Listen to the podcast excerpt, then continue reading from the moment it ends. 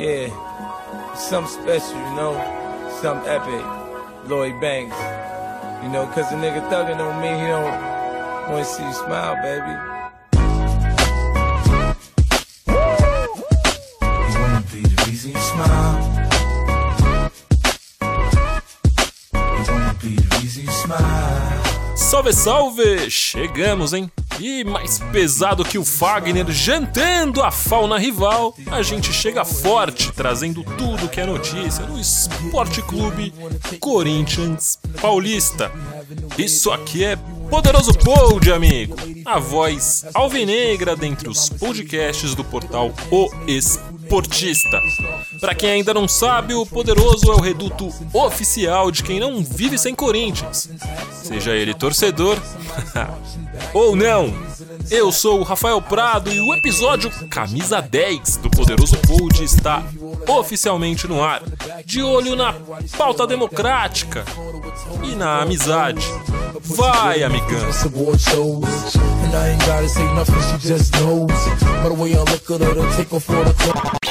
O Sport Center volta nesta quinta-feira em duas edições, às 8h20 da noite com o Fernando Nardini e o Rubens Pose. E nós estaremos aqui às 11h30 da noite, logo depois de Oeste Grêmio pela Copinha. Tchau, Ampero.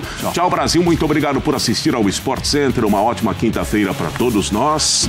E hoje é aniversário do Dr. Vadalco e também do Paulo Taiada. Então, palmas pro Taiada e pro Vadalco. Parabéns, Taiada. O que foi? Não acredito. Palmas pro Tayara, parabéns, querido Tayara. Vadalco. Vadalco. Vadalco. Have a baby, have a baby by me, baby. Be a millionaire. Have a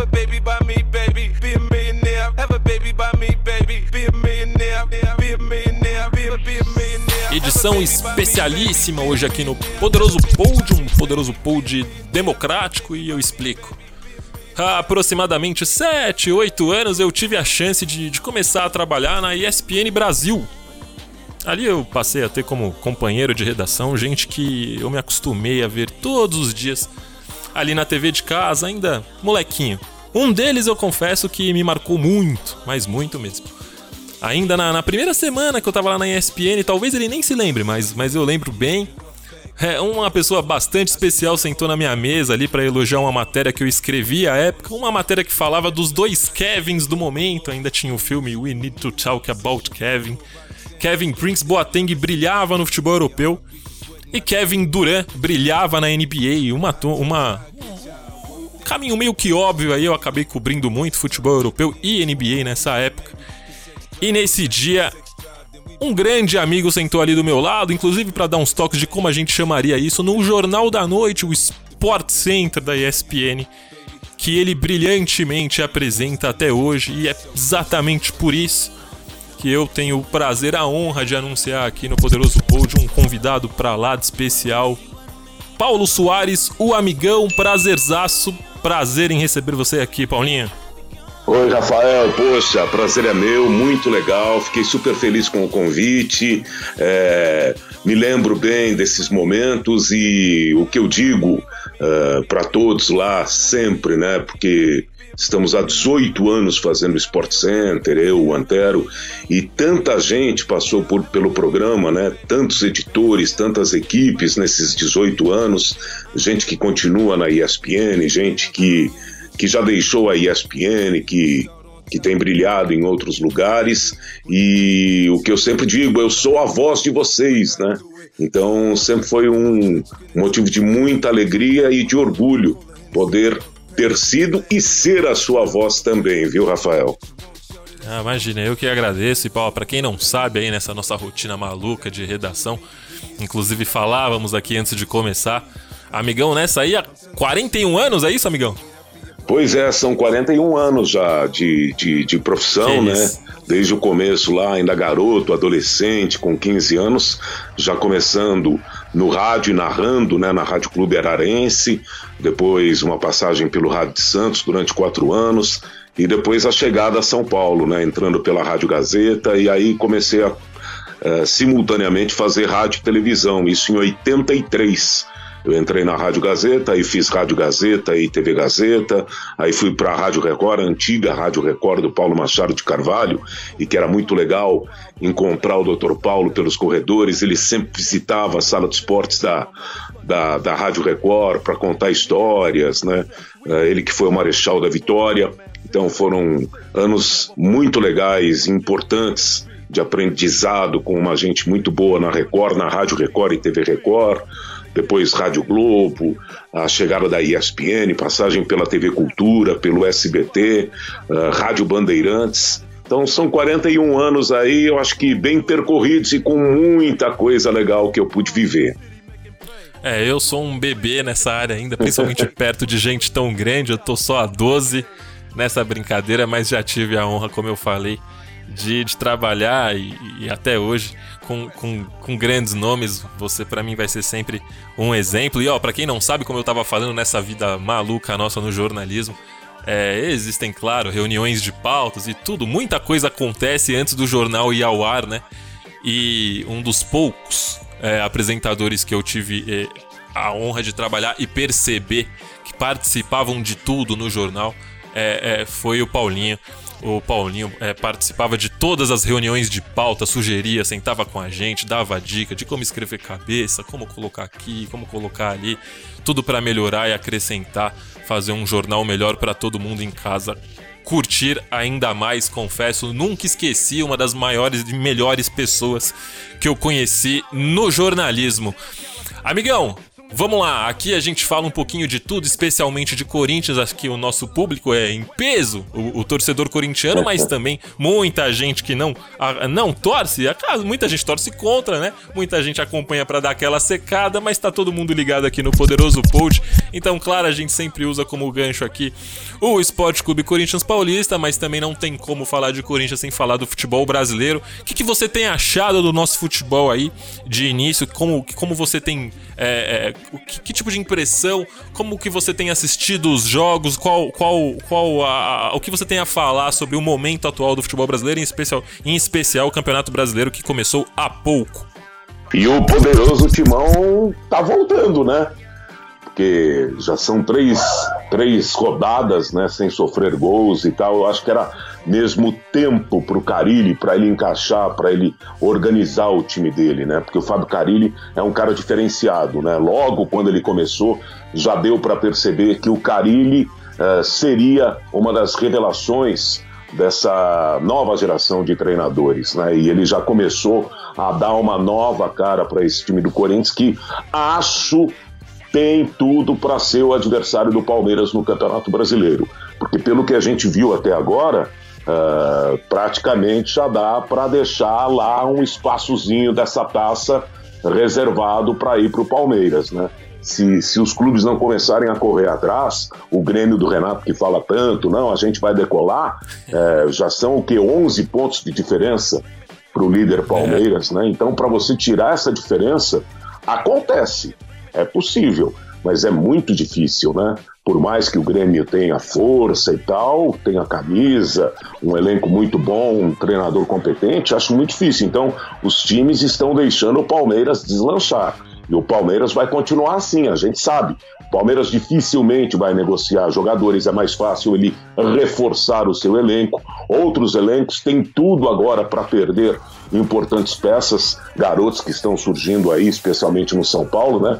De repente, São Paulo já começou a perder o trilho, o Santos não consegue uma afirmação 100%, né? Um time de altos e baixos que todo mundo gosta de ver pelo futebol leve e solto, né?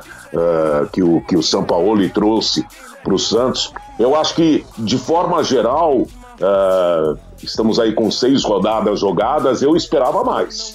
Eu esperava mais. Até agora só deu para ver o Palmeiras. São Paulo começou bem, já entrou em declínio. O Corinthians está começando, esse sim, a decolar, né? O Atlético Mineiro é uma surpresa nesse começo de campeonato. Ninguém acreditava no Atlético tão forte como ele está nesse momento. Se imaginava o Cruzeiro e o Cruzeiro hoje com problemas também fora de campo, né?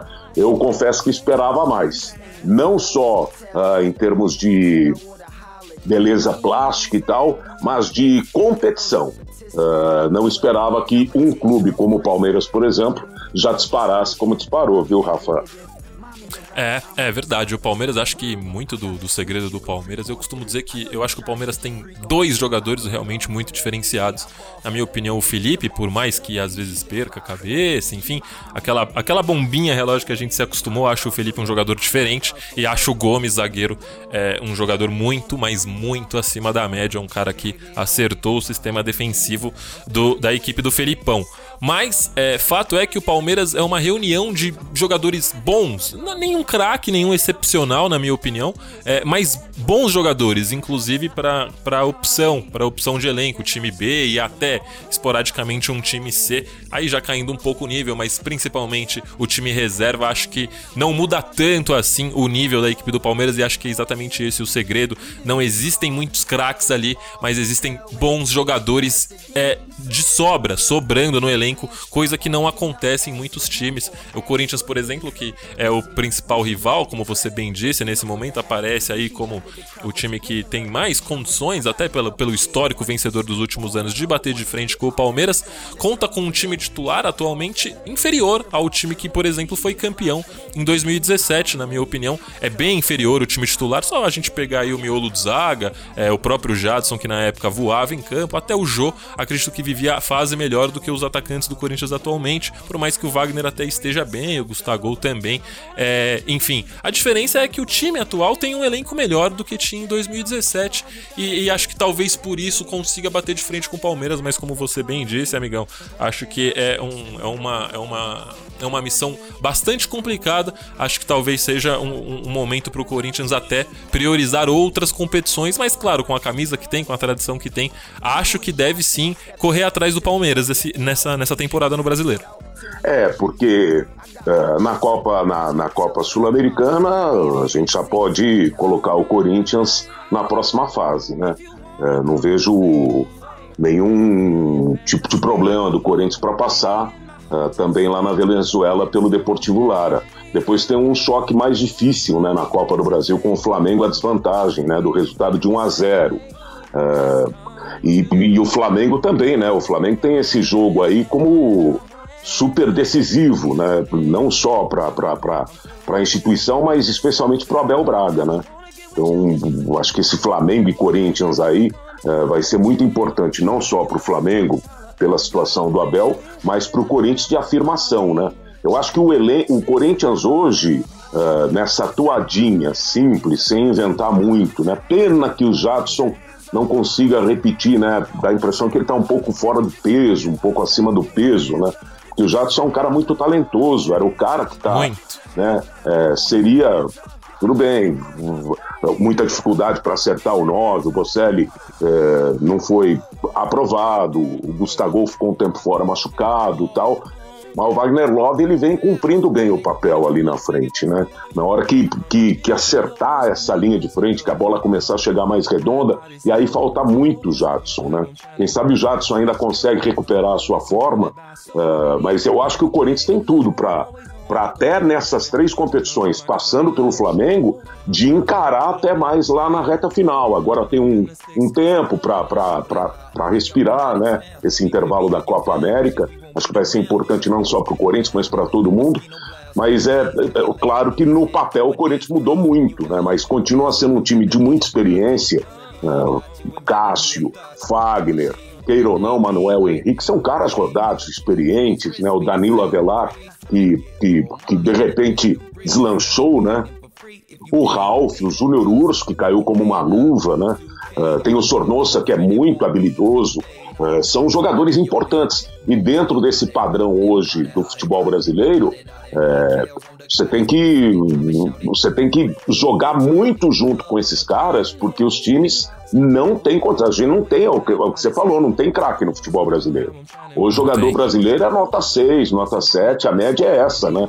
Então, hoje Flamengo, Cruzeiro, Palmeiras tem aí um grupo nota 6, nota 7 que é o suficiente para você ganhar o Campeonato Brasileiro. Quem está abaixo disso, e o São Paulo não consegue se acertar, porque também não tem elenco, eu acho que o elenco do São Paulo ainda é muito reduzido, aí você cai no Fluminense, todo esforço do Fernando Diniz e tal, mas é uma no cravo, outra na ferradura, aí você vai no Botafogo aos trancos e barrancos tentando fazer um campeonato decente, o Vasco da Gama morto, não sei se o Luxemburgo vai conseguir fazer mágica lá para recuperar esse Vasco da Gama, né? O Internacional que parece que todo mundo espera, vai voar e tal, aí fica sempre no meio do caminho. Então, na falta de craques, você tem que cuidar muito bem do seu grupo. Eu acho que o Corinthians tem um grupo legal para o campeonato brasileiro ser é, bem decente, Copa do Brasil, se passar pelo Flamengo, ser bem decente, e a Copa Sul-Americana também. Ah, eu concordo plenamente, como você bem disse, exatamente. Acho que, inclusive, é, é, é, me passa que a parte da, da, nossa, da nossa imprensa, né, dos nossos companheiros e até da torcida, às vezes não, não tem a noção exata do, do nível né, dos jogadores do futebol brasileiro, tanto que cobram o Palmeiras atual como cobravam o Palmeiras da era Parmalat, onde a gente vivia um cenário muito diferente no que se refere à qualidade. Ali sim o dinheiro poderia podia contratar jogadores que de fato eram craques e resolviam jogos como Djalma, como Miller, Luizão, é, enfim, Cafu. Hoje em dia o, o, o mercado está muito inflacionado né? E o que o, o, patrocinador ali do Palmeiras, a Crefisa no caso, consegue trazer é superior aos outros, aos outros clubes, Sim. mas mesmo assim não é garantia de vitória como era. É, entre aspas, até porque, é, mesmo com aquele time espetacular, o Palmeiras, por exemplo, não conseguiu sucesso na Libertadores. É, enfim, é, mas era muito mais é, o nível era muito mais alto daquele time da era Parmalat do que agora. A diferença para os outros times era muito maior. Eu acho que hoje, com, essa, com esse mercado inflacionado, você consegue se reforçar bem, mas no fim das contas a diferença não é tão grande assim. Tá aí o Corinthians para provar que com um caixa muito menor e com um estilo de jogo mais defensivo e muito bem é, ajeitadinho, com, coloca o Palmeiras em situação complicada já há alguns anos, amigão. É verdade. E você vê, a Parmalat realmente não dá para a gente comparar, né? Uh, porque ali a gente tinha uma seleção brasileira em campo. Assim como o São Paulo montou sem ter muito dinheiro, é que o futebol era muito diferente, né? Nos anos 80, nos anos 90, os jogadores ainda permaneciam muito mais tempo aqui, né? Era muito difícil os jogadores saírem como hoje eles saem já com 12, 13, 14, 15 anos, os caras estão indo embora, né? Então não tem jeito. A torneira só tem um caminho e é tudo para fora, né? Naquela época, não, os jogadores estavam aqui. Quando não estavam, o Brasil ainda tinha condição de fazer algum negócio de re, é, repatriar. Importante, você vê o Palmeiras fez uma negociação, o Evair estava na Europa. O Evair veio para cá, caiu como uma luva, arrebentou. Foi um dos maiores nobres da história do Palmeiras. O Corinthians daqueles anos 80, da democracia, sem tanto dinheiro e dentro dos padrões nossos nacionais, tinha um esquadrão em campo, né? O Internacional de Falcão nos anos 70, eram várias seleções. O Brasil tinha condição uh, de formar 5, 6, 7, 8 seleções e para competir com qualquer clube. Por isso que naquela época, depois do São Paulo, quando o brasileiro passou a gostar da Libertadores, a gente ia para uma disputa de Copa Intercontinental, na época Mundial de Clubes, e ia jogar de igual para igual. O Grêmio foi jogar com o Ajax, acho que em 95 ou 96, perdeu nos pênaltis para o Ajax, e o Ajax tinha um time formidável. Né? As conquistas do São Paulo contra Milan e Barcelona, duas seleções também, né? Então, o Grêmio campeão do mundo, o Flamengo campeão do mundo, hoje você não consegue imaginar. Ah, vamos jogar um Mundial de Clubes. Vai Palmeiras, o Corinthians ganhou recentemente aqui com todos os méritos, com uma competência, é, mas é hoje, se você pegar 10 anos de competição Brasil e Europa, eu acho que eles vão ganhar 9. Bayern de Munique e Palmeiras numa final. O Bayern de Munique é favorito. Pode ganhar o é. Palmeiras. É, Manchester City, São Paulo, Corinthians e Real Madrid. As nossas chances são muito pequenas. Naquela época, não. A gente batia de frente, né? Ah, é sim. Realmente, é, inclusive, é, dos últimos confrontos, se a gente pegar é, os que deram certo, digamos assim, caso de Inter, São Paulo é. e Corinthians, a gente passa por atuações quase que extraterrestres de algumas peças, né? O, o. Inter que contou com uma partida absurda do Klemer do Ceará marcando o Ronaldinho é, e com até, e até com o improvável Adriano fazendo o gol do título. O São Paulo com, com o Rogério Ceni inacreditável no gol aquele dia e o mesmo no caso do Corinthians com o Cássio fazendo a partida da vida dele diante do Chelsea. Então até por mais que o Corinthians até não tenha sofrido tanto assim como, É. como sofreram as duas outras equipes, mas pode ver sempre um destaque no setor defensivo porque os times acabam sofrendo. Difícil bater de frente com, com times europeus que, que vivem uma realidade de mercado financeiro é, muito diferente da, da nossa, né, né? Sem dúvida, é isso aí, né? E se a gente voltar um pouquinho mais, o Palmeiras, ah, naquela final com o Manchester United, ali, ali o Palmeiras era para ter sido campeão do mundo, né? O Palmeiras é, tinha um time sensacional, né? Aquele time lá, campeão da Libertadores e uma pena que o Palmeiras não foi campeão ali, porque porque quanto mais a gente ganhar, mais a gente vai conseguir uh, fazer com, com que o dinheiro gire aqui dentro, né? É uma pena, a gente ficou muito atrás. Eu acho que fora de campo, uh, infelizmente, nem as federações, nem a CBF souberam enxergar o que vem se passando lá fora e há muitos anos. O crescimento do futebol alemão, o crescimento da Premier League, você vê a decadência do futebol italiano. Por que, que eles entraram nessa decadência? Por que, que a gente não enxergou e não consegue uh, uh, repetir o sucesso da Bundesliga, da Premier League, o crescimento da Ligue 1, o campeonato francês, uh, a França investindo, a Alemanha investindo sempre com o pé no chão, mas com grandes jogadores, né? A Espanha, uh, lá com o Real Madrid e Barcelona, campeonato de dois e três com o Atlético de Madrid, mas a gente tinha que se mirar nessas ligas, especialmente na Alemanha e na Inglaterra. A Holanda voltando a respirar, voltando a colocar né, o Ajax em ótima condição no cenário europeu. E infelizmente aqui o, o futebol empresa, uh, que hoje é uma realidade em todo o mundo, ele não consegue ter espaço, né? Porque a gente ainda é muito amador.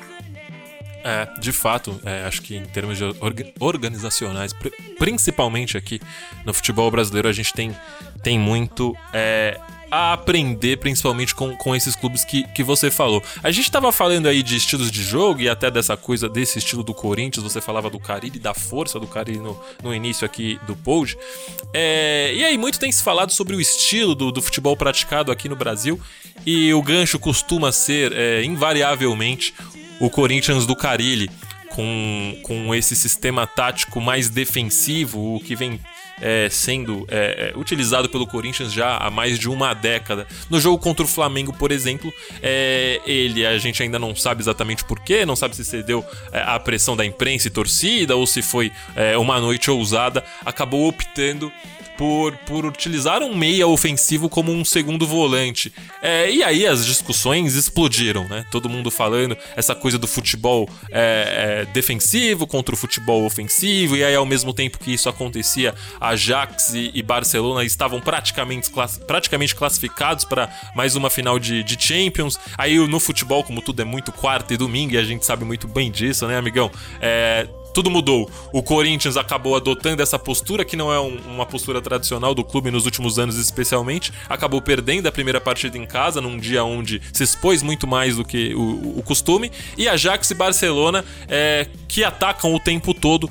É, perderam suas classificações, talvez até por isso, e aí reacenderam essa discussão. Eu queria saber qual que é a sua opinião sobre isso, amigão. Se você é a favor desse futebol mais defensivo, se você acha que é, é, esse é o caminho aqui no futebol brasileiro, já que é, a, a, qualidade, a quantidade de qualidade, digamos assim, aqui não é tão alta como na Europa, ou se você acha que é possível se praticar aqui no Brasil um futebol ao melhor estilo Ajax e Barcelona, um futebol mais ofensivo, sempre para frente, um futebol muito parecido com o que joga também o Manchester City do Guardiola, que mesmo tendo dificuldades ali no mata-mata em Champions League, mas é o rei ali dos pontos corridos, ganhou tudo que disputou praticamente nesse formato de campeonato nos últimos anos. É, ou se você prefere uma escola mais Klopp, que é um cara que faz um pouco de tudo, enfim, é uma, uma coisa mais equilibrada. A gente brinca aqui no Poderoso Pod, eu sempre brinco, que o futebol poeminha, né, aquela coisa mais é, saudosista, né, e mais clássica, digamos assim, tá muito na moda. Qual, qual o estilo do futebol que o amigão mais gosta? Então, é, eu acho que hoje todos esses times uh, que estão na ponta no futebol europeu, Barcelona e Ajax, a gente pode dizer que são times com uma característica muito mais uh, de jogo ofensivo do que os outros, pode ser. Mas o que eu noto lá é que há, primeiro, muito talento nessas grandes equipes. Então você já começa com times muito talentosos, jogadores ótimos, times que são até mais fortes do que algumas seleções. Então, para o treinador, se ele tiver um mínimo de competência, ele vai ter dentro de campo, com certeza, um futuro muito bom. Então, seja mais ofensivo, mais defensivo, mas eu acho que o ideal é o equilíbrio. E eu vejo que a maioria deles tem esse equilíbrio. Então você tem hoje Liverpool, uh, Arsenal, próprio Chelsea com situações esquisitas. Hoje teve briga lá, né, do, do Sarri com, com, com o elenco, à véspera de uma decisão de Liga Europa.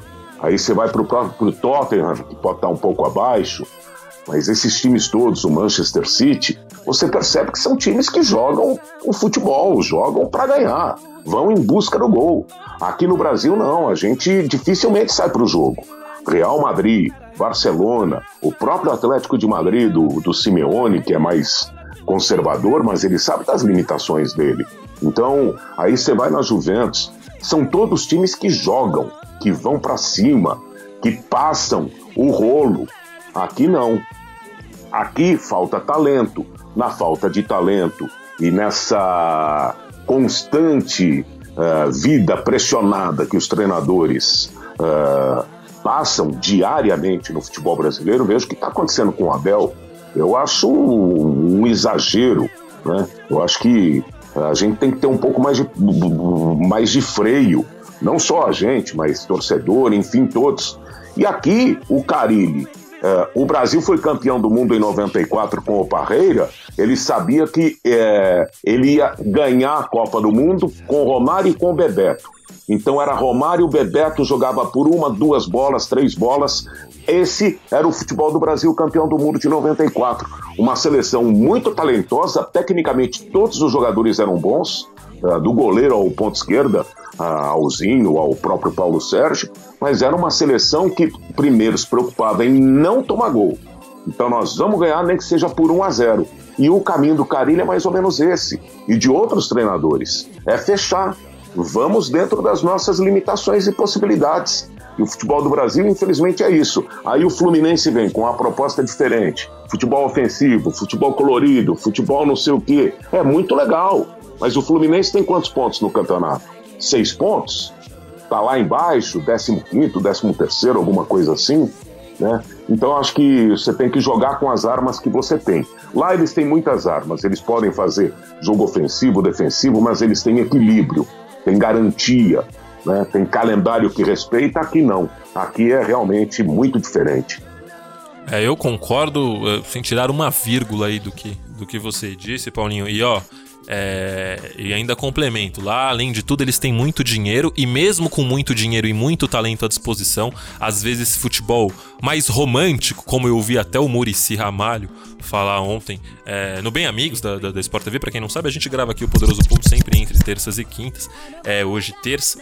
É, o Murici, no, no, no Bem Amigos, é, falava ao lado do Felipe Melo, é, eles brigavam solitariamente ali é, no que se refere à defesa desse futebol defensivo, que também é uma forma de se jogar, especialmente aqui no futebol brasileiro. A gente não tem esse, esse talento todo e nem esse dinheiro todo, né? Então fica muito complicado tentar fazer como, como eles fazem por lá. O próprio Guardiola, que é espetacular, revolucionou aí o futebol com o jeito dele de jogar, tem, muito, tem muita dificuldade em mata-mata, porque ali você não pode errar, né? No, é. no, jogo decisivo você não tem, você não tem chance de voltar atrás, de, você não tem chance de consertar esse erro. No pontos corridos, você num dia infeliz, amanhã você recupera, daqui a dois jogos você recupera. Agora, numa Champions, se o Laporte, zagueiro do Manchester City, sai duas vezes de maneira errada, como aconteceu no duelo contra o Tottenham, jogando é, na casa do, do, do, Manchester City, você compromete uma classificação para final. E naquele dia, o Laporte, o zagueiro, saiu jogando ao melhor estilo Guardiola, errou duas saídas de bola, dois gols do Tottenham que custaram é, e pesaram muito na, na, na desclassificação do City. Então, até mesmo lá, que tem muito mais dinheiro e muito talento, esse estilo nem sempre dá certo. Então acho que, como você bem disse, ainda mais com todo. E você falou uma coisa é, muito bem observada que pouca gente fala. Lá eles ainda têm uma tranquilidade para fazer, para desempenhar o trabalho e a proposta de jogo deles durante alguns anos. Aqui, olha o Abel, por exemplo, como é que você vai cobrar alguma coisa, né? É, aqui os técnicos eles têm que antes de tudo, antes de qualquer coisa, ganhar, porque senão não há estilo de jogo que seja implementado, eles não, não terão nem tempo para isso. Então acho, é, às vezes, injusto essa cobrança excessiva por um, um por um futebol é, totalmente ofensivo, que, na minha opinião, esse estilo de futebol, é, depois de 1970, acabou nem, nem trazendo muita coisa no que se refere a títulos pro, pro futebol brasileiro, né? Acho que, como você bem disse, o equilíbrio aí é, é, é mais interessante e não é o que, que vem sendo pedido aí por todo todo mundo, acho que todo mundo pensa muito em atacar. É, eu, eu tava falando do Murici, o Murici falou assim: não, o pessoal tá muito romântico, gente. Dentro do campo você precisa se defender também. E eu concordo plenamente com ele, acho que é mais ou menos nessa linha que, que a gente falou por aqui. Acho que é muito importante no futebol a gente ter esse equilíbrio, essa agora, coisa Rafa, de. Oi, pode falar.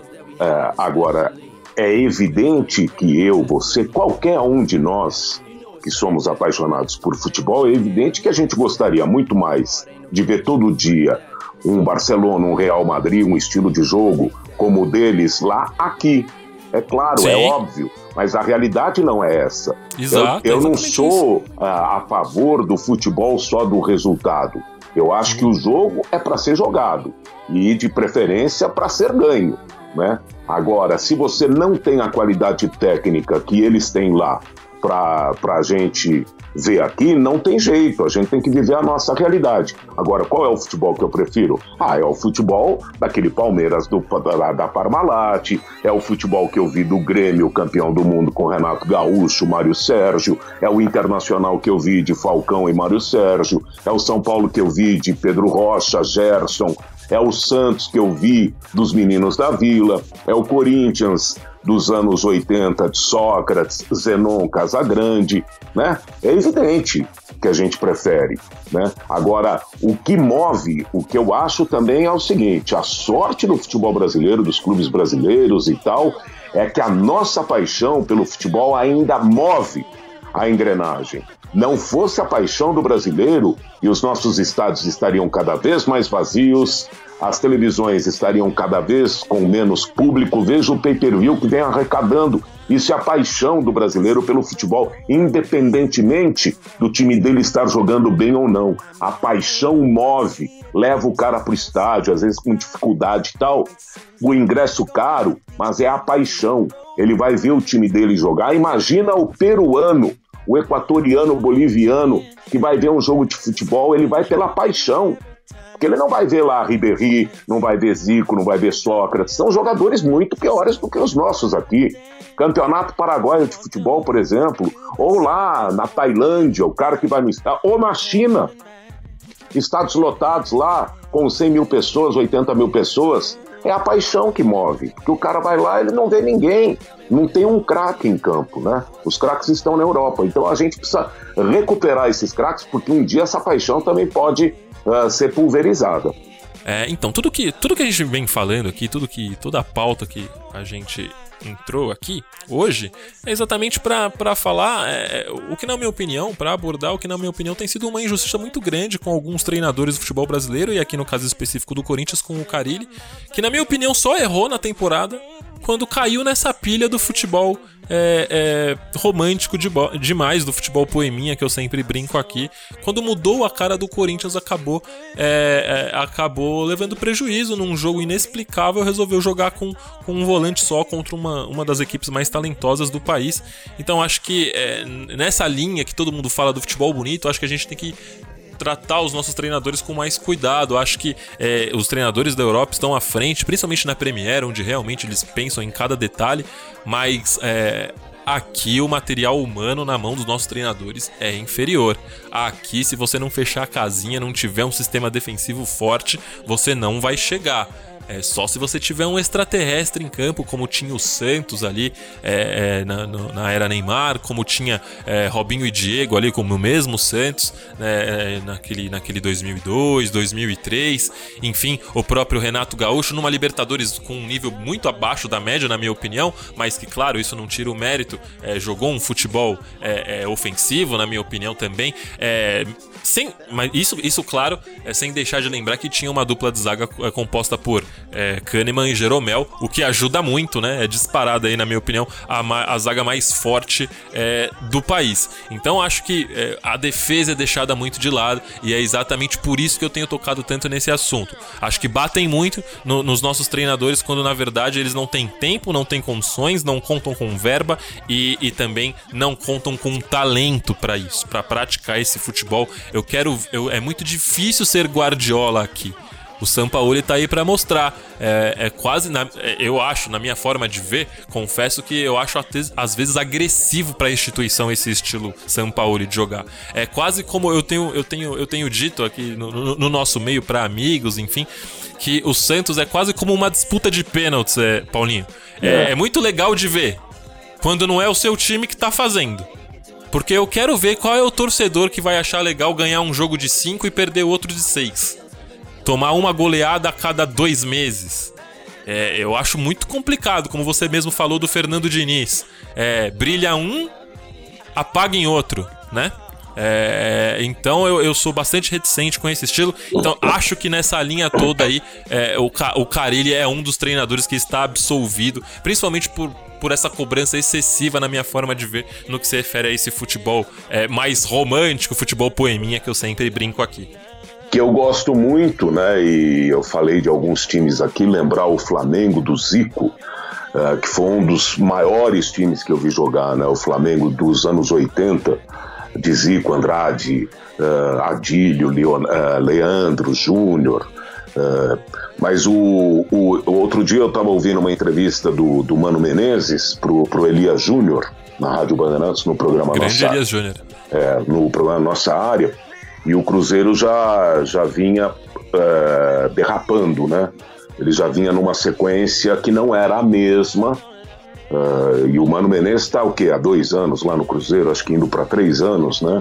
E anos, anos de conquistas, de, de vitórias. O Cruzeiro vinha aí na crista da onda. E o Mano estava dizendo para Elia: Elia, é, chegou o momento em que eu vou ter que fechar a casinha. Não adianta querer dizer que eu preciso colocar meu time na frente, que eu vou fazer futebol bonito, porque eu estou sentindo que o ambiente murchou.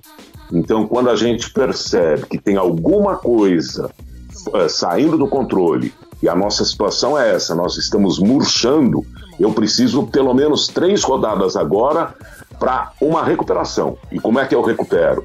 É, empatando 0 a 0 o primeiro jogo, de repente empatando de novo o segundo, e aí, quem sabe, ganhando o terceiro para começar a retomar o controle e a voltar a ter um bom astral.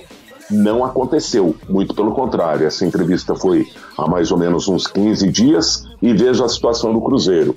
Né? Então, é isso, não tem jeito. Quando a coisa não está indo bem, primeiro vamos sair do 0 a 0 90 minutos 0 a 0 tá, todo, todo mundo vai para casa, empatamos. Mas não, aí você sai do jogo, perdeu 3 a 1 que adiantou? Ah, com certeza, sem dúvida. E o Mano Menezes, que por sinal, principalmente o torcedor corintiano sabe bem disso, é o precursor aí dessa era é, marcação, que eu costumo dizer aqui, dessa era defensiva do Corinthians, antes mesmo que o Tite, ele uhum. começou, ele implementou isso ali na, é. no, no, pós, no pós-rebaixamento, na campanha da Série B, e, e já no, no, no, ano de 2009, que o Corinthians voltou com tudo, pouco depois ainda entrou a era Ronaldo, enfim.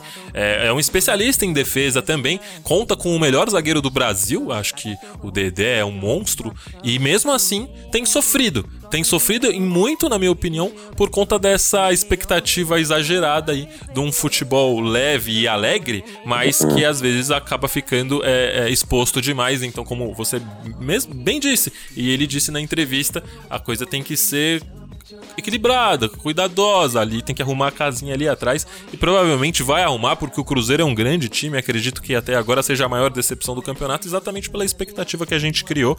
O Cruzeiro tem tudo aí para brigar também, deve ser um dos adversários do Corinthians nessa luta aí para correr atrás do Palmeiras, né? Acredito que, que deve ser ali juntamente com o Corinthians. Eu gosto do Inter também, acho que é um time parecido até com o Corinthians, tem uma, uma força defensiva grande, conta com talentos é, é, avulsos esporádicos ali na frente, principalmente o Guerreiro, que para mim é o melhor 9 do país. É. É, então deve incomodar também. Ainda nessa linha, só para encerrar esse assunto, essa perspectiva Corinthians. O que, que, você acha que o Corinthians. Aonde você acha que o Corinthians pode chegar nessa temporada, amigão? No que se refere à Copa do Brasil, Campeonato Brasileiro e principalmente Sul-Americano. É, só para arrematar do Cruzeiro, você vê seis jogos, 13 gols sofridos, né? Pior defesa do campeonato é porque a coisa não está andando bem. Uh, eu acho assim, eu acho a Copa do Brasil tem uma premiação muito grande, né? É, o clube que for campeão da Copa do Brasil tem, vai ganhar muito dinheiro e vai jogar Libertadores da América, por exemplo, tem uma garantia. Eu acho que o Corinthians tem que ter muita tranquilidade. Eu acho que as coisas elas uh, estão voltando para o seu normal. A gente já falou aqui, ah, o Corinthians não tem o mesmo time de, de algum tempo atrás. Não tem, mas a gente sabe que a força da camisa, a força da torcida, jogar em Itaquera para o adversário é muito complicado. O Corinthians normalmente em casa tem três pontos. Né? É muito raro você ver o Corinthians perder em casa. Então eu acho que o Corinthians tem um futuro muito bom se passar pelo Flamengo, reverter a situação da derrota em São Paulo, passar pelo Flamengo. Acho que vai seguir fazendo uma boa Copa, Copa do Brasil com esse intervalo agora da Copa América para um respiro, para novas uh, tentativas e tal, treinamento. Eu acho que o Corinthians vai fazer um bom ano. Eu acho que o Corinthians vai fazer um bom ano. Já começou bem, já tem.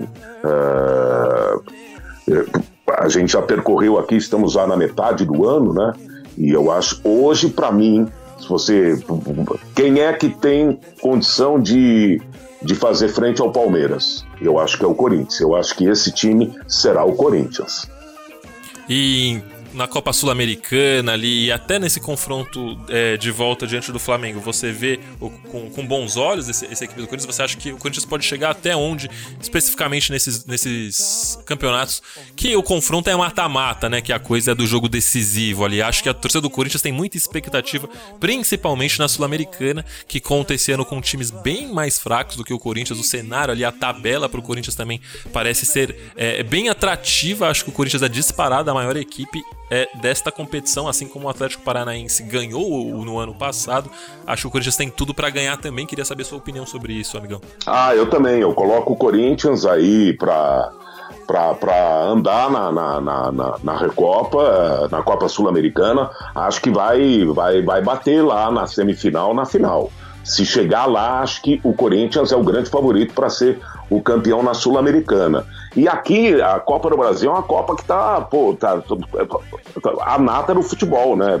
Tudo bem que você tem ali uh, os times que vieram, como uh, Paysandu, Sampaio Correia, já sem a mesma uh, força, sem o mesmo poderio, mas é uma Copa do Brasil complicada, né? Eu não, eu não lembro exatamente qual é o chaveamento aí, como é que é o caminho do Corinthians, mas, pô, você tem nessa Copa do Brasil, você tem Grêmio, você tem Palmeiras, você tem São Paulo, o próprio Flamengo agora. É, é tudo clássico, né? É só jogo grande. Atlético Paranaense, que vai brigar.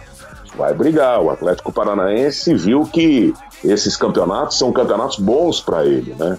Aí você tem Fluminense, você tem Cruzeiro, você tem Santos, é só time grande, né? É um campeonato muito difícil, é um torneio muito difícil essa Copa do Brasil. É, realmente o caminho por ali é, é muito mais complicado. Esse é o Poderoso Pold, eu sou o Rafael Prado, comigo hoje o amigão Paulinho Soares. Prazer, amigão. Prazer é todo meu, Rafa. Uma alegria estar aqui conversando com vocês.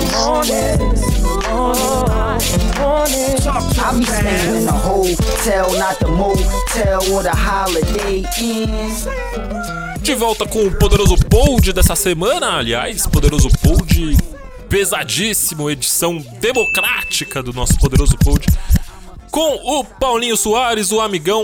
Amigão, aqui é o seguinte, aqui. Você já percebeu, né, amigão? Já dos tempos de ESPN, já, já sabia. Aqui a gente é meio retranqueiro, né? A gente gosta aí de um sistema defensivo.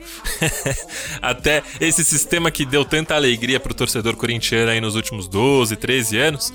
É, então a gente tem um quadrinho aqui. O nome do quadro? Ah. Marcação Aqui você marca algo positivo e você marca algo negativo. E no algo positivo você marca lá Gamarra e Rincon com classe.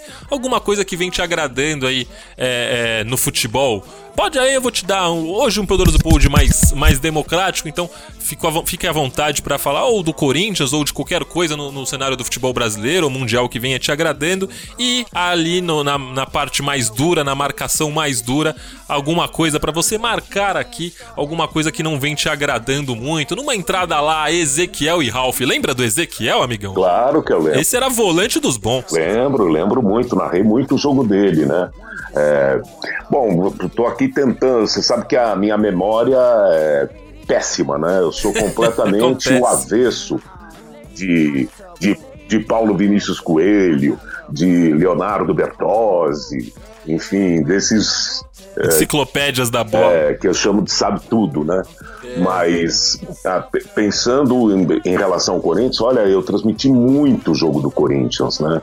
Uh, passei aí rodando com o Corinthians para cima e para baixo, América do Sul e tal, e tenho grandes lembranças da convivência com, com os, os, elencos, com os jogadores, com as comissões técnicas, não só do Corinthians, como dos outros também, porque a gente tinha uma relação muito mais próxima, né? A gente estava sempre com os jogadores nas concentrações, e aí fiquei amigo de muita gente, conheci muita gente.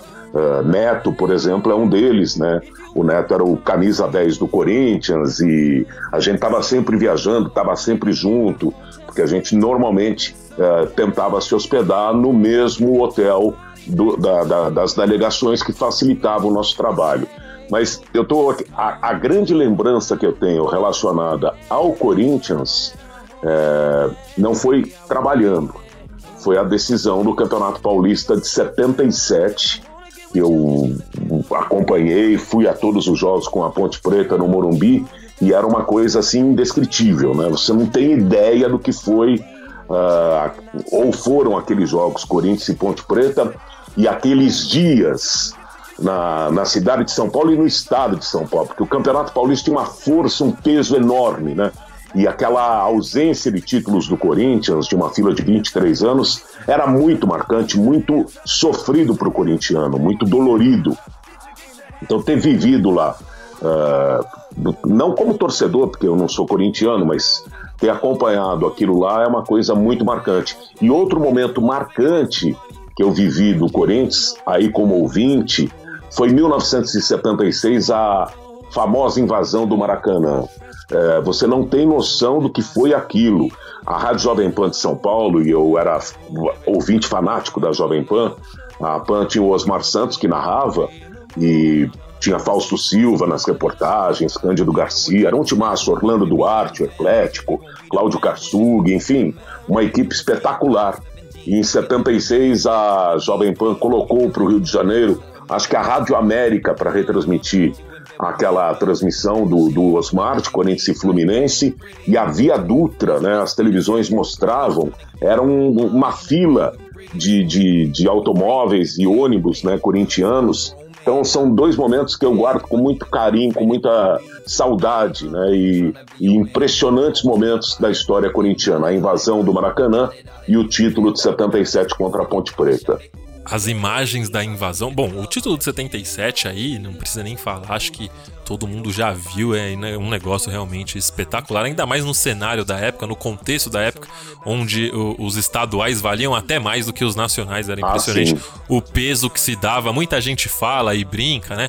Ah, não, porque o Corinthians só foi ganhar é, o Campeonato Brasileiro em 1990, foi fundado ali. Isso é a completa ignorância de quem não tem ideia de como era o cenário da bola até ali, qual o uhum. peso e o valor dos campeonatos estaduais. Era um negócio assim que, que, que mobilizava absolutamente tudo. É, o jogo contra a Ponte deixa, deixa isso bem claro. Enquanto... O estadual, o estadual era, valia mais do que uma Libertadores da América. Sem dúvida. É, hoje todo mundo quer jogar Libertadores da América.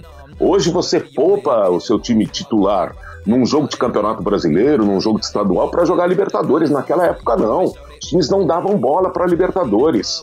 Se era para colocar expressinho, time alternativo, time misto, time B, era na Libertadores, porque o que valia era o Campeonato Paulista. E o Campeonato Paulista era fortíssimo, só que era uma Copa do Mundo. Né? Então o corintiano precisava ganhar do palmeirense, o palmeirense precisava ganhar do, Sant... do Santista, o São Paulino precisava vencer. Quando tinha Corinthians e Cruzeiro, São Paulo e Internacional, o peso era muito inferior, entende? Sim. Então é realmente, é o que você disse, o contexto era completamente diferente, né? E as imagens ainda falando do E o que faz marcantes. falta para ser o Ralph e o Ezequiel, é isso? Isso, o momento. O momento. A, momento, a gente chega duro. É, é, pode, pode entrar no meio aí. Alguma coisa que vem te incomodando aí é, no, no cenário. O que eu gostaria muito, eu gostaria muito, é a utopia hoje, é exatamente isso, que a gente pudesse voltar a ter os estádios com as duas torcidas. Nos clássicos, a permissão para que fosse meio a meio como era antigamente. Ah, mas tem a violência e tal.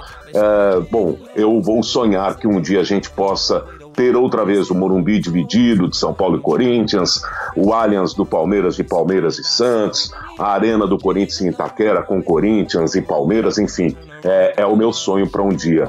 É, acho que passa por duas coisas, né? Primeiro, é, é, que não é pedir muito, né? A gente só tá pedindo civilidade. Né? Acho que que é o básico do, do, relacionamento aí, da convivência do ser humano. E a outra coisa é que, que não se puna o futebol, né? Que se uhum. puna o, o, o responsável, que se puna os responsáveis pela baderna, pela violência, por, por barbares que a gente vê em confrontos de torcida em clássicos. É muito simples. O cara fez, o cara responde. Se não, se não existir impunidade, é, não existirá essa quantidade absurda de gente é, é, infringindo a lei que a gente vê principalmente no, no futebol nesse nesse, nesses últimos anos. É muito simples. Fez, o cara que fez responde e o futebol segue ali com as duas torcidas, sem o espetáculo ter que pagar por isso. Assina embaixo também, viu, amigão? Muito legal. É, é, se a gente chegar um dia a ter de novo estádio dividido, é porque a gente avançou a gente deu um passo à frente na questão de segurança, de civilidade, como você disse, porque era um barato você ir para o Pacaembu, você ir para o Morumbi, para o antigo Parque Antártica, e as torcidas chegando, era pô, o astral era diferente, uh, você podia estar tá lá com a camisa do São Paulo, do Corinthians, tinha algum problema? Sempre teve, mas era bem diferente. Por que um dia a gente não pode voltar a ter o estádio com torcidas divididas? Ah, sim. É, é tão bonito, né? Eu, às vezes, me. Há, há pouco aí a gente comemorou, se é que a gente pode dizer assim, relembrou, vai, eu prefiro usar esse termo, é, a, o acidente envolvendo Senna, e aí passam diversos é, uhum. momentos da, da, da, gente homenageando a Ayrton Senna é, após a, a, morte dele em 1994. E um dos mais marcantes é exatamente o Morumbi partido ao meio com a torcida de São Paulo e Palmeiras é, homenageando o, o Ayrton. É, é, uma cena tão bonita, né? É tão, tão simples, tão fácil ser gente, né? É tão simples ser civilizado, não precisava de nada disso. É, é, a gente vê em clássicos aquele espaço é, ou, ou, vazio ou até mesmo sem torcida alguma adversário. É, é realmente muito triste. É, pra, na minha opinião, é a falência da civilidade, amigão. É, quando a gente tem que é, tirar o sofá da sala, no caso do marido traído, sabe aquela coisa? Uhum. O marido traído chega em casa, encontra a mulher com outro no sofá. O que ele faz? ao invés de terminar o relacionamento, ele vende o sofá. Não vai adiantar, né, amigão? Não tem, não tem muito o que fazer e é exatamente isso que a gente faz quando a gente proíbe a, a torcida visitante. A gente vende o sofá. O, o problema é a civilidade. Nunca foi a, a, a divisão de, de torcidas no estádio. Uh, a Copa do Mundo, recentemente, aqui 2014, né? Uh, tudo bem, é um pouco diferente, a frequência no estádio na Copa do Mundo, mas poxa, como é legal você e aí a Copa do Mundo coloca as torcidas elas ficam espalhadas em grupos, né? Pacotes que são vendidos, então você encontra um pedaço de estádio lá com um grupo de argentinos, aí o grupo de brasileiros, aí tem uma outra parte do estádio com outro grupo de argentinos, grupo de brasileiros, e assim é com holandeses, espanhóis, sul-coreanos, né? E, pô, tá todo mundo lá numa confraternização, todo mundo tomando cerveja à vontade, ali na parte externa, nas barraquinhas, né? Um clima de festa. E a Champions League, que é uma coisa espetacular, é um glamour, né? Aquela coisa é sensacional, a chegada ao estádio, a convivência com os torcedores. Claro que tem um monte de ignorante também, um monte de país por aí, mas pô, é esse espírito saudável, alegre, do entretenimento, né? Da, da, da confraternização que a gente precisava re recuperar aqui no futebol brasileiro. Ah, sem dúvida, não tenho a menor dúvida disso. Amigão, aquele momento cult, hein? Já que o pessoal, a gente falou tanto do futebol poeminha, por que não uma sugestão cultural? Aqui eu costumo pedir pra, pra rapaziada que gosta de acompanhar e, e, eu sei que você gosta também. Durante muito tempo ajudei a editar os docs da ESPN, hein? Quem já não quem já não teve a oportunidade de ver, eu tive a oportunidade de trabalhar assistindo uma infinidade de docs naquela época do pontapé inicial do nosso querido Trajano ali, do Dudu. Entrei na ESPN editando e escrevendo esse programa antes até de fazer parte ali da nossa equipe do, do Sport Center. E nossa, era, um, era uma satisfação imensa fazer isso, colocar aquelas pílulas de documentários logo cedo ali nas manhãs da ESPN. Vi vários, tive a oportunidade de ver vários. E aí fica é, a sua escolha, amigão. Docs, livros, filmes, o que você quiser sugerir aí que tem a ver com esporte, não necessariamente futebol. É, a gente agradece aqui no Poderoso Público. Poxa vida, olha, uh, você sabe que eu acho que, no geral, ao longo da história, nós não tivemos. Eu gosto muito de filme, né? Eu sou apaixonado por filme, sou até colecionador e daqui a pouco não sei mais o que vou fazer com meus DVDs porque pararam de fabricar aparelho de DVD, né? E mas então o que eu, o que eu sempre senti assim falta, uh, eu acho que grandes filmes, longas de esporte, eu acho que são muito poucos, né, que foram produzidos. Uh, que você você para, fala, puxa, que filme legal, que produção legal de futebol, né? Assim, os que mais me atraem uh, dos nossos nacionais, claro, todos que estão relacionados com o Pelé e com a história dos anos 50, 60, eu gosto daqueles documentários, não vou saber indicar um ou outro, mas todos esses do, são documentários, né? Uh, que você tem imagens do Garrincha, daquelas seleções, uh, mesmo do Botafogo, do Santos, do Pelé. Eu acho que todos são muito legais, mas mais tipo documentário mesmo, né? Para você ver as imagens da época. Agora, tem, tem dois grandes filmes, para mim, dois filmes assim que, que me marcaram muito, que é o Milagre de Berna, que é Isso é fantástico. Pois é, a história da Alemanha Ocidental campeã do mundo em 54, né, saindo do pós-guerra, o país destruído, e aquele filme mostrado pela, pela, por uma família que vive no interior da Alemanha, um garotinho lá que é fanático por futebol, até que o pai volta uh, da prisão durante muito tempo na União Soviética e a relação deles começa a passar pelo futebol, a amizade entre os dois, né?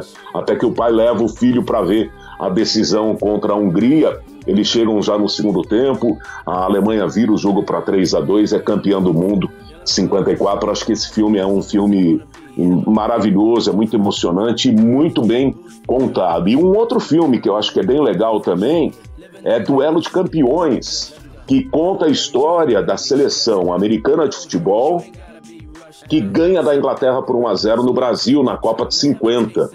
Se eu não me engano, é no estádio do Ipatinga até, não é o jogo? Do Ipatinga não, do América Mineiro, enfim, não me lembro ao certo, é, mas tem o estádio o, brasileiro envolvido, né? É, o jogo foi no estádio, o antigo estádio Independência, hoje Isso, o, o do América Mineiro. Ali, é, exatamente, exatamente, o estádio do, do América, do América Mineiro. Mineiro. onde o Atlético é joga hoje nessa parceria, foi lá no Horto, né?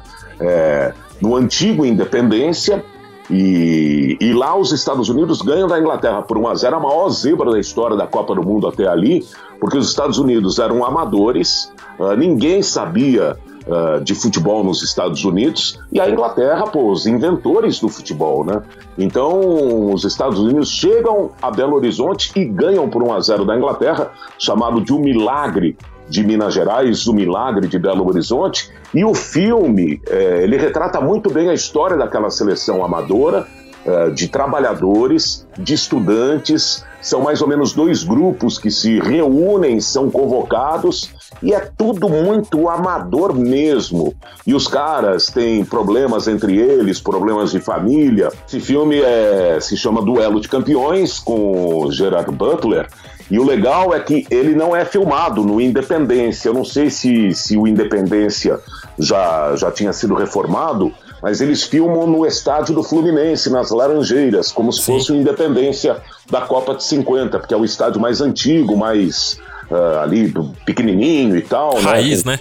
Exatamente. Então, para quem quiser, Duelo de Campeões é um filme norte-americano que retrata a história daquela seleção e a vitória contra a Inglaterra, e é filmado, o jogo é feito lá nas Laranjeiras, o Gerard Butler, se não me engano, é o goleiro dessa seleção americana, e dá para ver pelos treinos tal, que ele não tem nenhuma habilidade, mas ele tá lá como ator. São dois filmes que eu acho que são muito legais. E, e sobre literatura, o que eu curto muito são essas. Uh, são livros de pesquisa, né? De as enciclopédias, e aí existem várias. É, e eu adoro é, todas elas de, dos grandes historiadores brasileiros, tipo Orlando Duarte e tal, é, só para ficar lá vendo as curiosidades, as pesquisas, são os que eu mais gosto. Claro, aí você tem uma infinidade: Armando Nogueira, Paulo Vinícius Coelho, Mauro Betting, Celso Muzelt, que são todos craques né, da literatura esportiva brasileira, entre outros. Ah, sim, Celso Unzelge, inclusive o professor, né? Da aulas ali, realmente é uma enciclopédia da, da, da bola, impressionante. Ótimas dicas, hein, amigão? Muito boa. Eu, eu ainda tô. Vou, vou sugerir nas próximas semanas. Acabei de pegar em mãos o livro do Klopp. Estou ansioso para ler. Klopp é um treinador que me agrada muito dentre uhum. aquilo, aquilo que a gente falou hoje aqui. Acho ele disparado mais equilibrado é, sofreu aí com alguns vices, mas agora, na minha opinião, atingiu o ápice da carreira, equilibrando defesa, meio-campo e ataque. É forte em tudo que se propõe a fazer. Hoje, por exemplo, o Liverpool, por exemplo, o Liverpool conta com um zagueiro de outro planeta, que é o Van Dijk jogando ali, e com um meio-campo fortíssimo, abastecendo o Salah, é, é, Mané e Firmino, realmente um time que dá gosto de ver com laterais fortes, um zagueiro descomunal, um bom goleiro, um meio-campo muito sólido e um ataque extremamente talentoso, além de todo o trabalho que ele já fez aí na história da bola, aquele você, time épico do, do Borussia. Pode falar, desculpa. Você vai torcer para ele? Ah, vou. É, gosto bastante aí também do, do do, do, do, Tottenham, gosto muito do som, acho uma história muito bonita também. Tudo que ele teve que, que su superar, principalmente aí nessa última temporada, a gente sabe que a coisa é, é, no que se refere à parte psicológica lá é muito pesada, existe toda uma pressão de, de, de realizar atos em prol do país, né?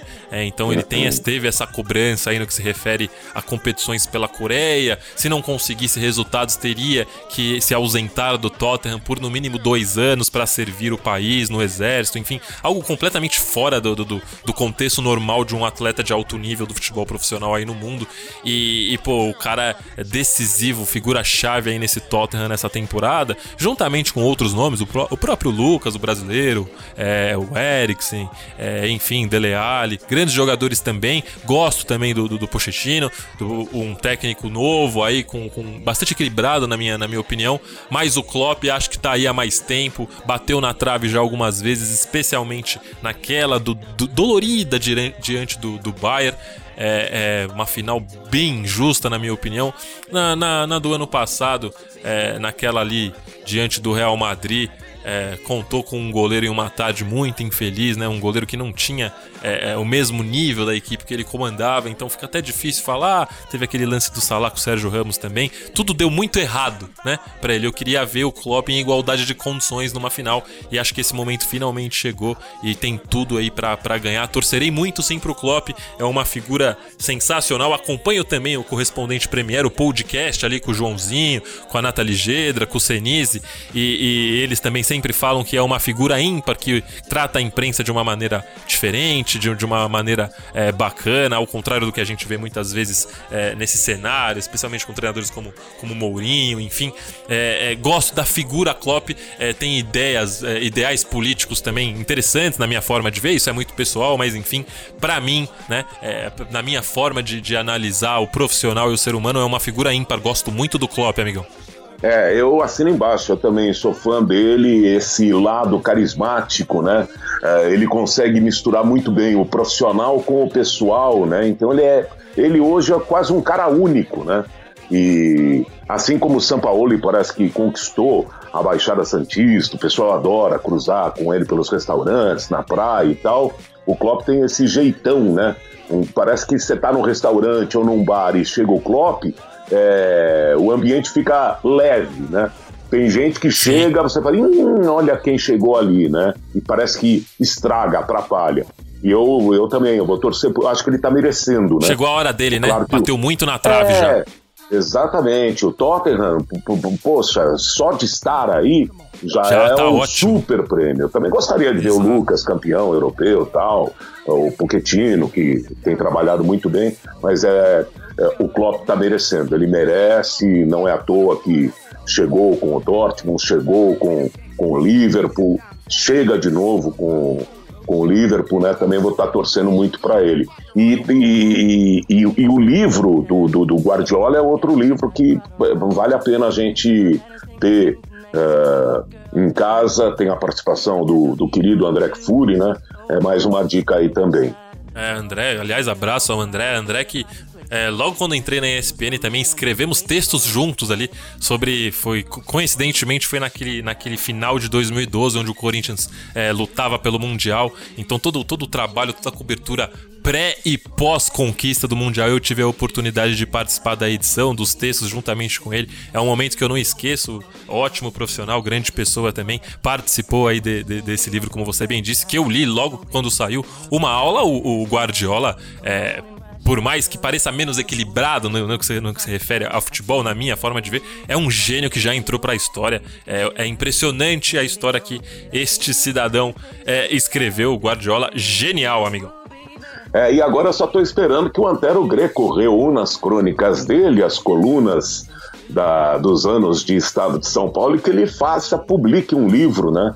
Com as crônicas. Está faltando só o livro do Antero Greco. Grande Antero. Aliás, manda um abraço pro, pro Antero por, por mim, hein, amigão? Fala aqui, ó. Tô com saudade do Antero.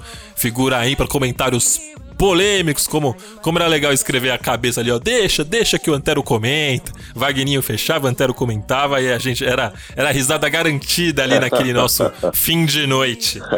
Abraços ao Antero. Não esqueça dos meus abraços, hein, amigão? Pode mandar. Jamais, jamais. E vou falar para ele estar tá ouvindo vocês também.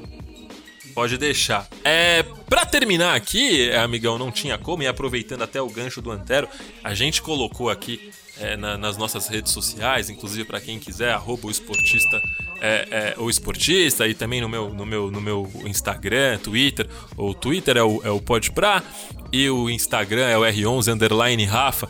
É, a gente deixou lá um espaço pra galera fazer algumas perguntas aqui para você enquanto a gente grava. É, muita gente mandou muita coisa aqui. Eu separei duas porque também o nosso tempo é curto. É, e aproveitando o gancho, é, o Danilo Silva pergunta aqui como é essa parceria exatamente com o Antero. É, é, porque é incrível, né? É, é, muito carisma, parece que vocês trabalham se divertindo. É, é, é, é, é um prazer para poucos, né, amigão? E é mais ou menos isso, né? A gente trabalha se divertindo, a gente fala que é uma terapia, né? E só de Sport Center são 18 anos, então são 18 anos fazendo essa terapia lá, a gente se divertindo toda noite. Claro que a gente faz um jornal que é sério, né? É... Mas tem aquelas aquelas derrapadas, aquelas cacetadas que acabam marcando muito, né? A maior goleada do dia ficou por conta da China, que enfiou no botão nada mais, nada menos do que 12 a 0. Tipo, a China está em terceiro lugar no grupo C com 10 pontos. Que foi? Já a seleção do botão, ela. Ai, ai. Tentar dar aqui a notícia. Eu fiquei até tonto, cara. Quanto foi o jogo? 12 a 0. Vamos pro intervalo? Não. Eu quero que você lê agora o que, que tem aí. China 12, botão 0. Ah, e aí? Pobre botão, né? Número 180. Vai pro intervalo. Segunda parada do esporte, você nós voltamos já. Como o Antero sempre diz, a gente é jornalista, não é humorista, mas a gente. Bom, eu e o Antero a gente se conhece desde 1985, 86 mais ou menos, né? E a primeira convivência mais próxima foi na Copa do Mundo do México. Ele estava em Guadalajara com a seleção, eu na Cidade do México, e ele jornal, eu em rádio, mas a gente estava sempre se cruzando ali nas viagens, né? Então é uma amizade que vem não só da ESPN, a gente entrou em 94 lá na ESPN, né? Mas a gente já se conhecia, já tínhamos feito trabalho juntos na Record, uh, então fica mais fácil, né? Quando você é amigo, tudo dá, dá, dá, a chance de dar certo é muito maior, né? É sensacional, grande Grande Antero, e que parceria, que dupla. Se, se vocês aí em casa acompanhando o nosso, em casa ou na rua, né, para quem acompanha também via Spotify, iTunes, aí pelo telefone, enfim, tiver a oportunidade de escrever assim no YouTube, Antero e Amigão, tem alguns momentos épicos, né, amigão? Algumas, alguma, alguns momentos do, do nosso querido Sport Center inesquecíveis, momentos sensacionais. É, muitos deles eu estava na redação acompanhando em loco e ao vivo confesso que é, são inesquecíveis para mim. Aqui por último, outra pergunta, aqui do, do Marcos Antônio. Ele, ele parabeniza aqui a gente, fala, pô, tô sempre de olho no Poderoso Pod e no Pod Bola, são os que eu mais gosto aí, os, os podcasts do, do esportista. E queria saber o que o amigão acha, qual é a expectativa dele em relação a essa Copa América que vem aí agora com, com Neymar e companhia? O que, que, que, você achou da convocação, do clima do ambiente, futebol apresentado, enfim? O que, que você espera dessa seleção para encerrar, amigão? Então, você sabe que já há algum tempo a seleção brasileira, para mim, tem ficado uma coisa chata, né? É... Porque a gente sempre espera muito mais do que uh, a seleção nos dá. Acho que foi uma grande decepção a Copa do Mundo da Rússia. Acho que a gente foi para aquele jogo com a Bélgica sem ter conhecimento profundo do futebol belga, uh, sem saber o que eles vinham jogando, e já há muito tempo a Bélgica vem muito bem.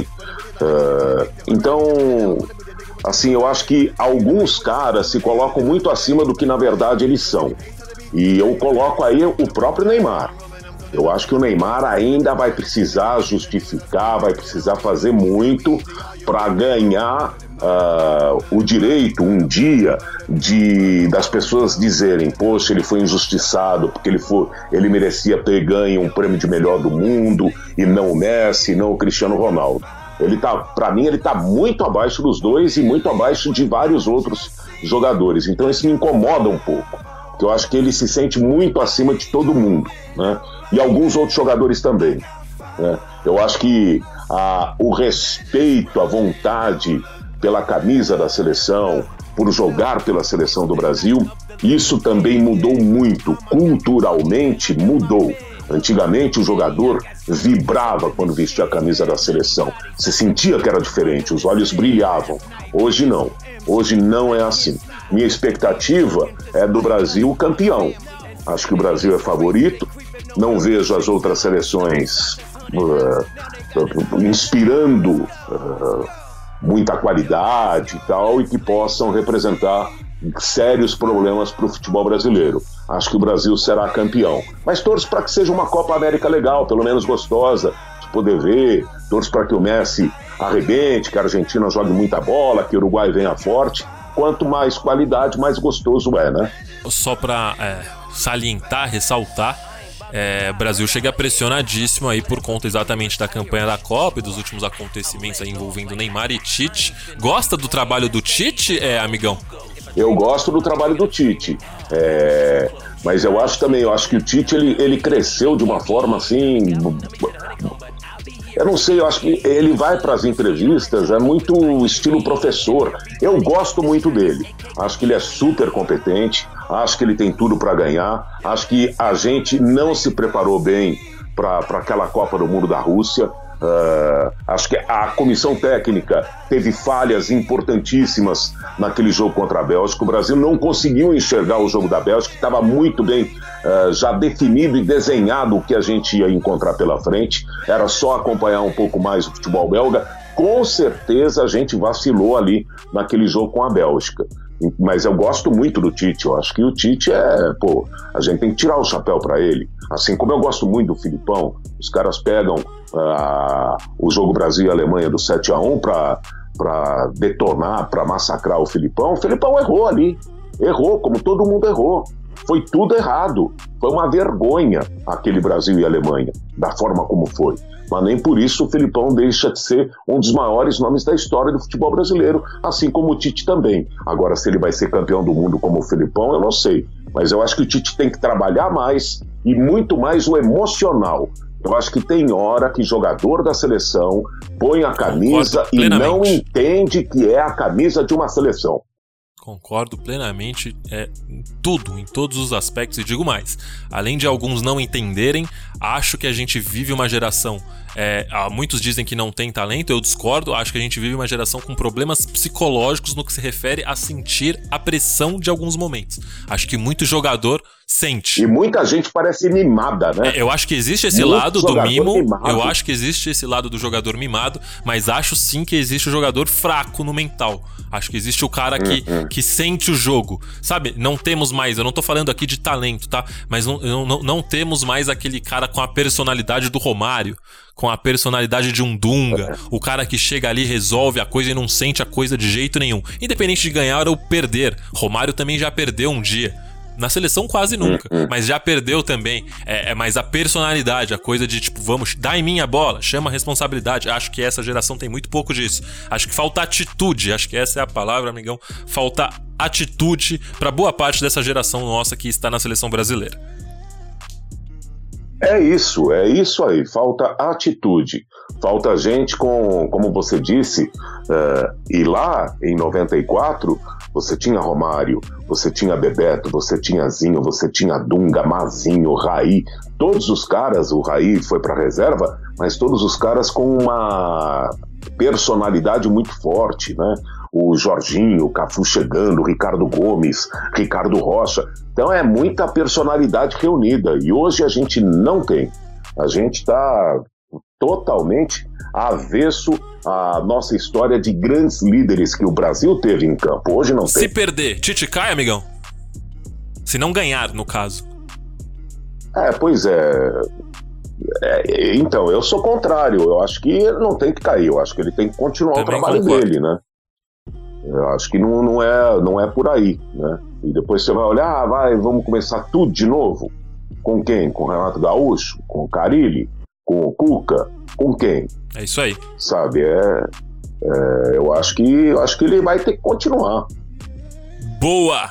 E aí, amigão, gostou? Muito bom, Rafa. Rafael Prado, obrigado, cara. Um grande abraço para você, para toda a equipe aí. Vou estar acompanhando cada vez mais o trabalho de vocês, sempre ligado Obrigadão pelo convite. Eu que agradeço, como eu falei aqui no início, é um prazer mais do que profissional, é pessoal.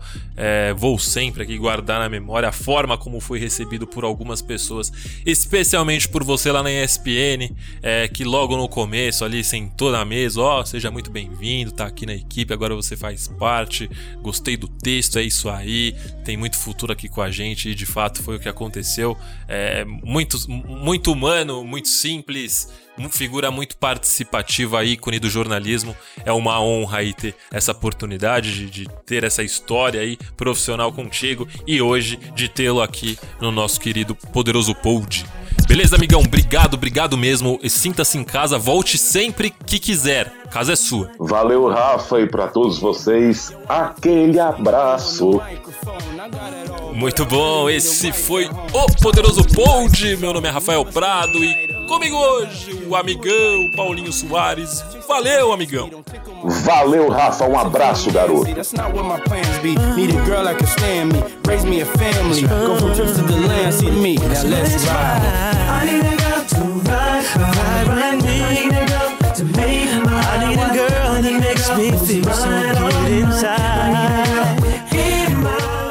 Rapaziada, seguinte, hein? Hora de falar do O Esportista com a galera sempre me chama aqui nas redes sociais, seja no Insta, seja no Twitter, ali no arroba podprai no R11 underline Rafa, e me fala, poxa, vocês têm vários podcasts e tal, como é que eu faço, como é que eu acho os outros, enfim.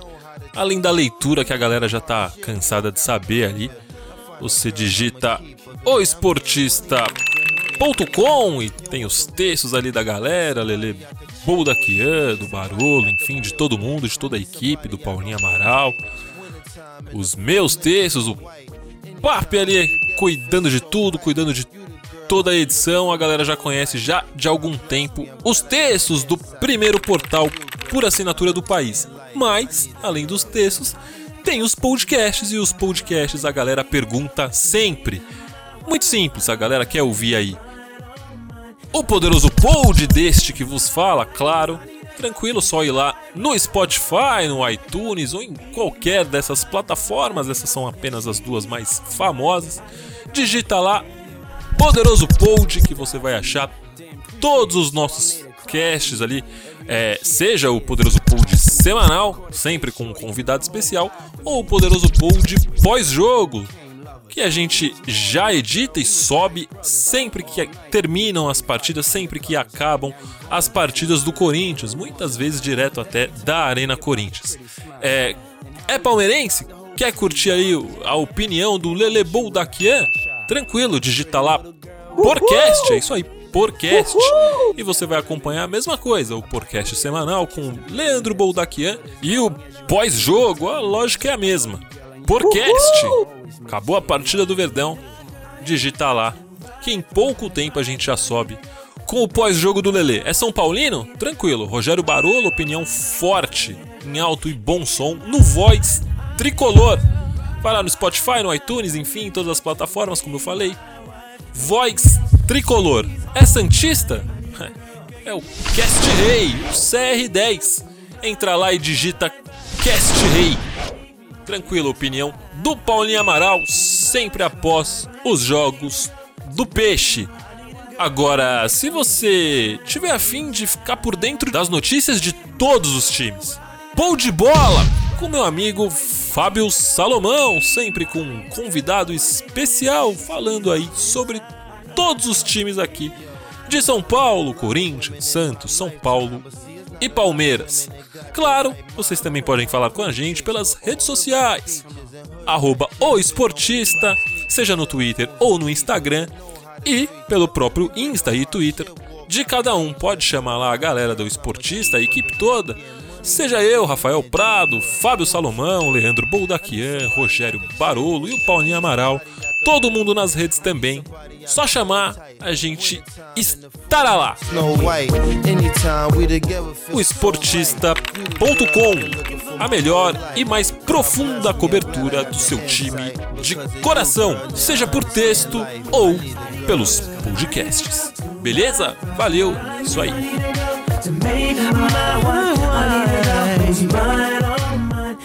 Esse podcast é um oferecimento de O Esportista e foi editado por Valder Souza e Rafael Prado.